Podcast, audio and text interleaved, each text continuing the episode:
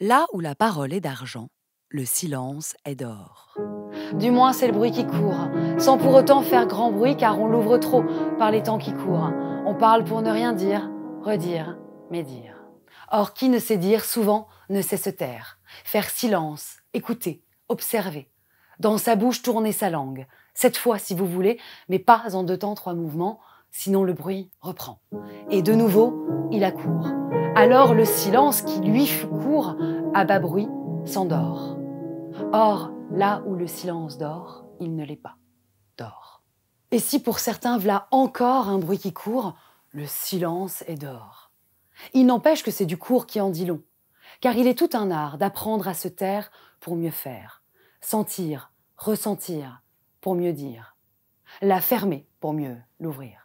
Alors, chut, telle est la chute, pour que la parole qui suit soit d'or et fasse du bruit.